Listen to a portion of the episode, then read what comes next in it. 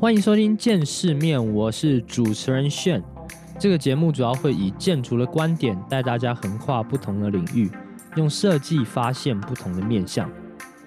好，那在节目开始前呢，我先来聊聊说为什么我想做这个 podcast 的频道。好了，其实啊，我一直觉得说，哎，建筑这个领域啊，相对来说一直是比较小的听众族群。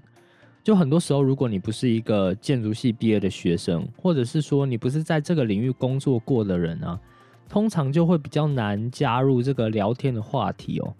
所以我在创这个节目的目的啊，就是希望说，诶，可以让不同领域的听众呢，在听完我的节目之后，多多少少能产生一点共鸣，或者是一点点的启发哦。那因为我本身是一个建筑设计师的关系，所以我在开始工作以后啊，我才发现说。哎，其实建筑设计啊，它本身就需要跟很多不同领域的人结合。那这个结合啊，主要不是说，哎，我要研发某项产品，而是说我们本身接触到的业主啊，他就已经是从四面八方，然后不同领域来的。举例来说好了，他们有像商业背景的，有科技背景的，或者是说医疗背景的。那你在了解说，哎，不同领域它可能需要不同的设计模式的时候。设计其实就不是在只有盖房子这件事情，或者是说美不美观这件事哦，更多的是你可能需要了解说，哎，甲方背后它的商业运营的需求。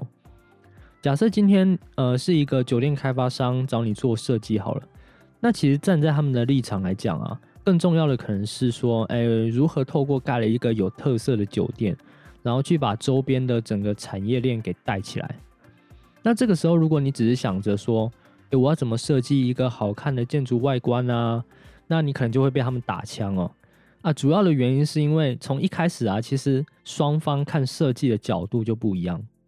好，那其实这只是其中一个例子哦。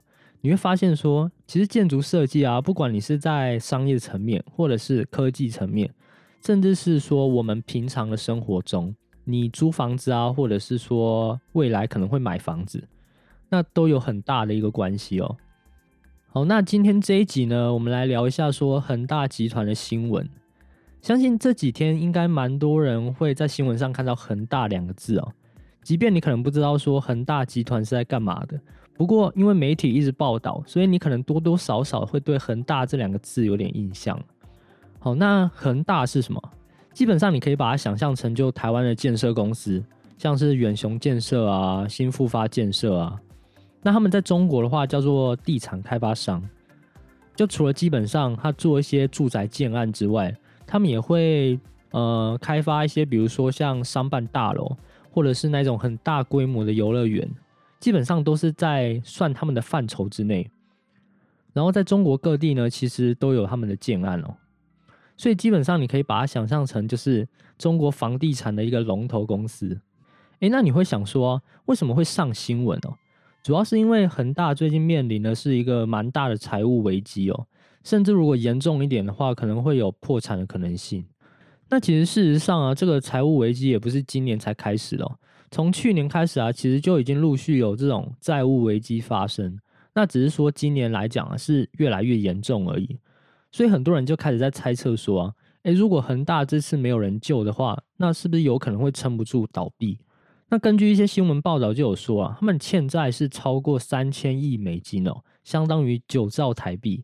你说九兆台币是什么概念？我其实已经有点没办法想象了，因为这数字已经大到就已经不是在我们平常生活中的范围里面。那你说恒大为什么会把自己搞得这么惨？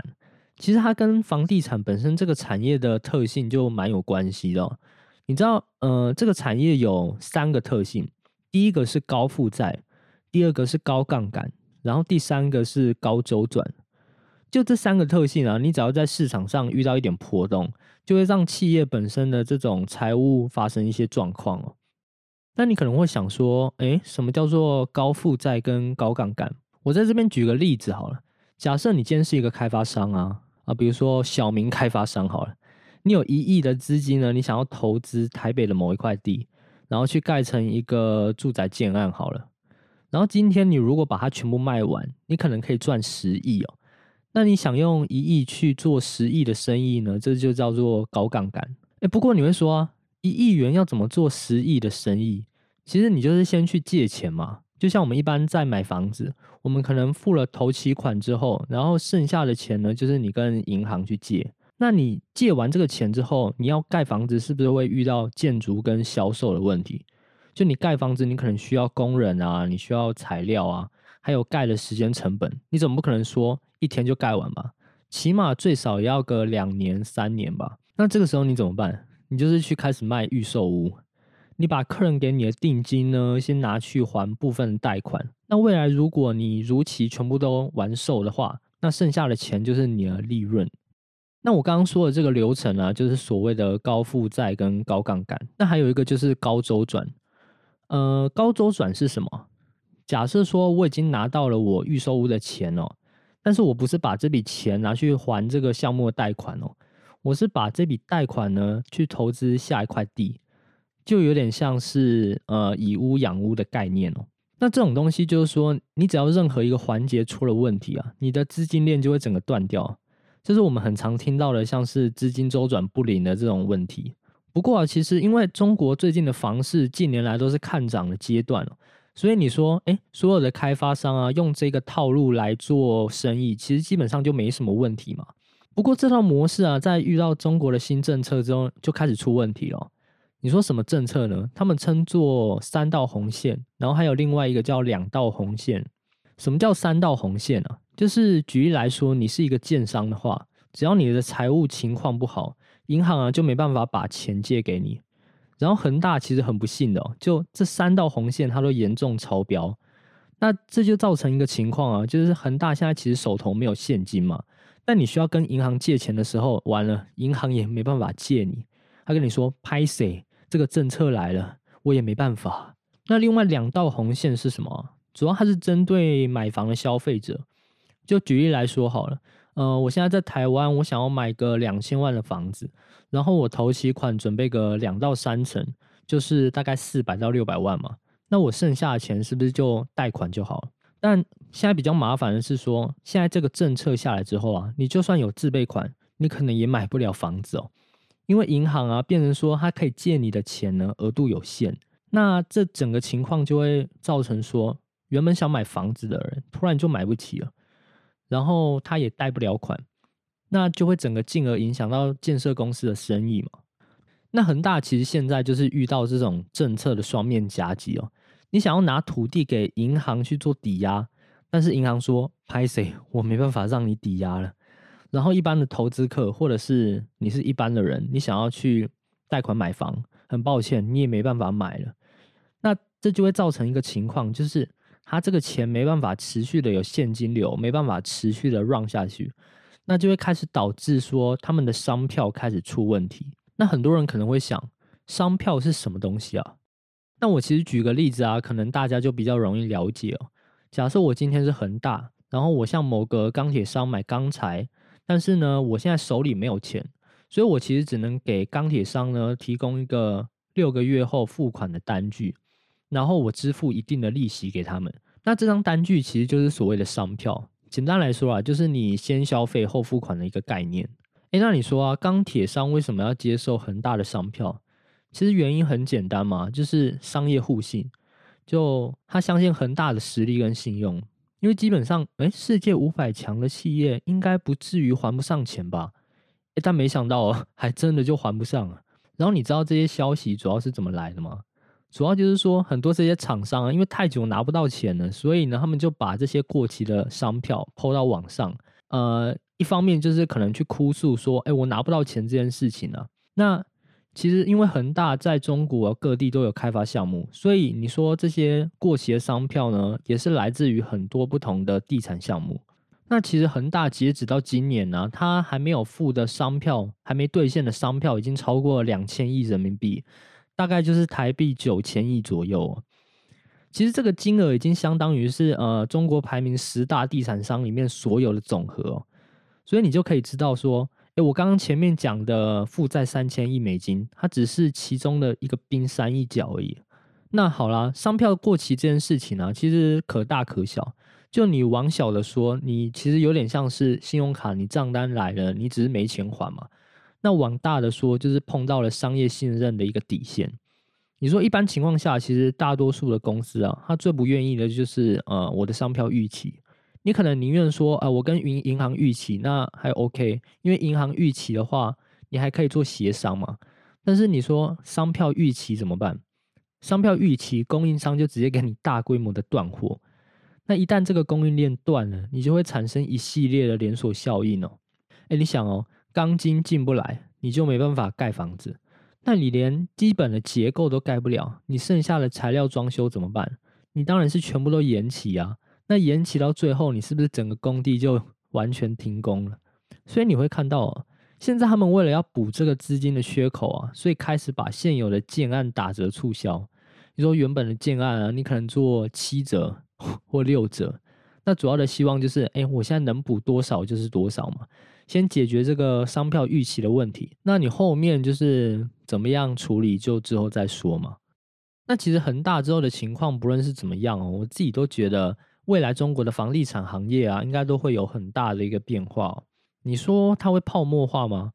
其实我觉得，呃，对每个产业来说啊，泡沫化可能都是一个必经的过程。那你说，哎，从金融海啸之后，全世界就开始停滞了吗？其实好像也没有啊。你看，只是说倒了一批人之后，市场才会开始有一个新的改变。其实你换到别的产业来看啊，也是算有迹可循嘛。就每个行业它都有一个草创期嘛。那这种百家争鸣的阶段呢，到最后它就会开始慢慢的走向精细化的阶段。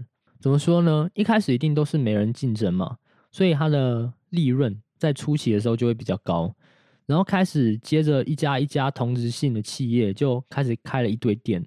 那因为太多人开了，所以利润呢它就开始越来越低，越来越低。然后最终可能就维持在比如说三趴、五趴这种水平上面。那我简单举个例子哦。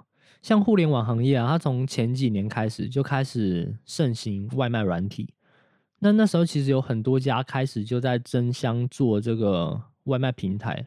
像那时候还有什么外卖超人啊，跟百度超人，不是百度超人啊，就是百度外卖而已啊。不过我在就前两年吧，我来这边的时候，其实就已经完全没有听过什么外卖超人跟百度外卖了。现在其实只剩下像饿了么跟美团。其实，如果你是在中国工作过的听众啊，你应该就很能理解说我在说什么。那像那个共产单、共产不是共产，共享单车，还有轿车软体也是哦。经过了很多的恶性竞争啊，然后政府也干预了之后啊，现在其实也只剩下大家比较常听到的，像滴滴打车或是高德打车。那其他的那个所有的牌子也通通都倒光光了。所以其实我觉得啊，像房地产其实也是正在经历这个阶段哦。只是说，因为房地产它本身牵扯的产业链啊，从上游到下游实在是太多了，所以你说它要转型的时间相对来讲，我觉得会更长一点了。就是政府开始介入嘛，然后开始制定一些政策，去防止说我未来可能房地产泡沫化会产生一连串的连锁效应。诶，那你可能会说啊，那房地产泡沫严不严重啊？其实我个人觉得还蛮严重的，因为房地产这个行业，就像我刚刚说的嘛，本身它带动的产业从上游到下游实在太多了。哎，你想哦，从一开始拿到土地，你就要跟银行贷款，那所以你跟银行贷款，你就会带动银行业的发展嘛。然后到设计生产阶段呢，你开始需要买很多的材料，像是钢筋啊、水泥啊、玻璃啊这些等等的，然后你还要雇佣很多的工人来盖房子哦。所以你开始就会进而带动很多像是这种原料生产的企业啊，然后再来到设计端，你就会影响到很多的建筑设计公司。现在很多设计项目啊，其实我们都是跟像地产开发商合作的，不论你是盖说一般的住宅，还是说商业的建案。那好，那房子盖完之后，你要开始销售嘛，那就会跟广告公司有关哦。你想，广告行销公司他们要先盖一个接待中心。然后很多的广告宣传预算啊，不管你是看到线上的宣传，还是说线下，他们是用发传单的，啊，或者是说呃在公车上打广告啊，其实都跟他们就有很大的关系哦。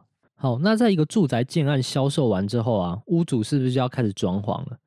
或者是说，呃，举这两年刚完工的新一元白好了，他们会开始招商嘛？然后不管是美食街啊，或者是说精品专柜，或者是说 Apple 旗舰店好了。他们就会开始有很多的室内设计啊，或者是室内装修的需求嘛。那不管是建案或者是像百货公司，他们其实就会突然多了几百、几千个这种设计的 case。所以你可以看得出来哦，这条产业链其实很长，而且基本上它就是一个连锁效应、骨牌效应嘛。你一个倒，后面就啪啪啪啪啪，全部都倒了。OK，那我们在知道了整个产业链的连锁效应之后啊，你可能会说，那我不是做这个相关的行业，是不是其实影响就没有那么大？但其实不是哦。我个人觉得啊，在未来中国的房地产会开始走向一个以居住性质为主的目的。呃，怎么说呢？其实我觉得第一个性质就是去投资化，就是你买房子不再是以这种炒作为目的了，不是那种投机客了。你从现在的政策可以开始看到啊，它给你限制，比如说二手房的房贷上限啊，或者是说增加你房产的税率啊，你就知道。未来，如果你是以投资为目的的话呢，你的利润就会相对来讲越来越低，越来越低。那其实你可以看一下日本泡沫经济时期，你就知道了为什么现在日本的房价会炒不起来。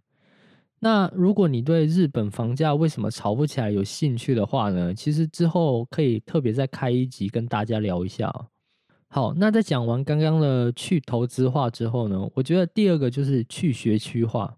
很多买过房子的听众应该知道。你如果房子是近捷运站，或者是旁边有公园绿地啊，或者是有学校的房子，通常其实售价应该就还不错。特别是那种明星学校附近的房子哦，你说怎么说？因为好的学校或者是好的教育啊，永远就是比较少量的。然后特别是亚洲地区的家长，他其实都希望说，哎，小孩生下来就是要赢在起跑点，所以学校啊，其实就相对变成说是房产很重要的一个考虑因素哦。像现在其实中国就有一个政策叫做摇号上学，这个政策主要就是说啊，我们主观认为成绩比较好的学生跟成绩比较不好的学生，他们开始打乱分配，那目的就是希望说我让每个学生都有一个公平竞争的机会。那最后一个就是去户籍化，哎，你可能会想哦，户籍有差吗？户籍不是说，哎，我在哪里其实都应该差不多吗？其实我一开始也是这样想哦，就是之前呢，我们公司还有一些同事是因为说来这里工作，但你不能把户口迁到北京，然后他就离职了。他整整呃从进公司到离职大概只有一个月的时间吧，超级好笑。然后我就在想说，诶，有这么夸张吗？一个户口竟然会比一个工作还更重要？诶，不过我后来就去查了一下，就是说你的户口啊，如果是在一线城市，像是北京啊、上海。或者是说你是在三四线城市，这确实还差蛮多的哦。但你说具体来讲，它是差在哪里？举例来说，如果你的户口它是在北京，那你在考大学学测的时候啊，其实你的考卷是跟其他的地区不太一样的。就是说，诶，人人都想要上了清华大学来讲，对于北京人来讲，它就会更容易一点。然后其实买房子也是啊。如果你不是北京户口的话，你就没办法在北京买房子哦。像医疗啊、旅游签证啊，也通通都是需要在你的原户籍地才能报销。所以，呃，变相来讲，户籍对他们来讲就非常重要了。那现在这个去户籍化，其实相对就是放宽了限制，去让每个人呃从起跑点会更公平一点嘛。不要造成这种富人更富啊，穷人更穷的一个现象。好，那今天聊了这么多，主要就是你会发现呢，一个房地产产业居然牵动了这么多的产业链，甚至说我刚刚讲的这种户籍问题啊，其实它都已经是一个社会性的议题了。OK，那今天的主题我就聊到这边了。如果对这个议题有任何想发问的，或者是有什么你想要知道的问题，你也欢迎到 Podcast 下方留言，然后记得给我个五星好评。那我们就下一集再见喽，拜拜。